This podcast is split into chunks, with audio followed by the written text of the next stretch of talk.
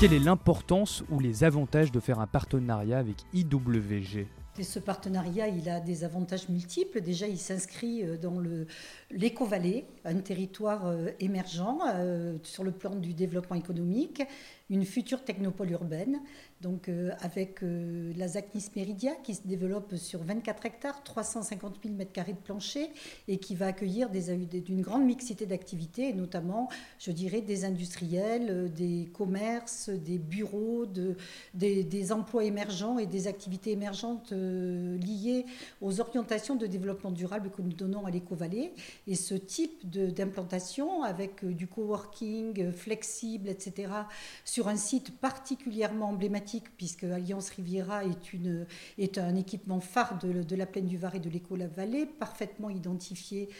par tous, relié à tous les axes de transport en commun, la ligne 2 du tram jusqu'à l'aéroport, la gare de Saint-Augustin qui accueillera prochainement une gare TGV.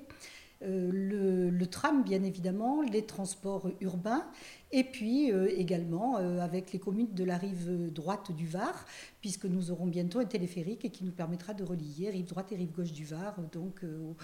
au, pied de l'éco-vallée. Donc ces, espaces partagés présentent l'avantage de pouvoir accueillir des jeunes pousses, des activités nouvelles, des entreprises, les aider à se développer, à se rencontrer, euh, à mutualiser leurs activités, à développer leurs activités, et c'est un atout véritablement dont on se félicite sur ce secteur.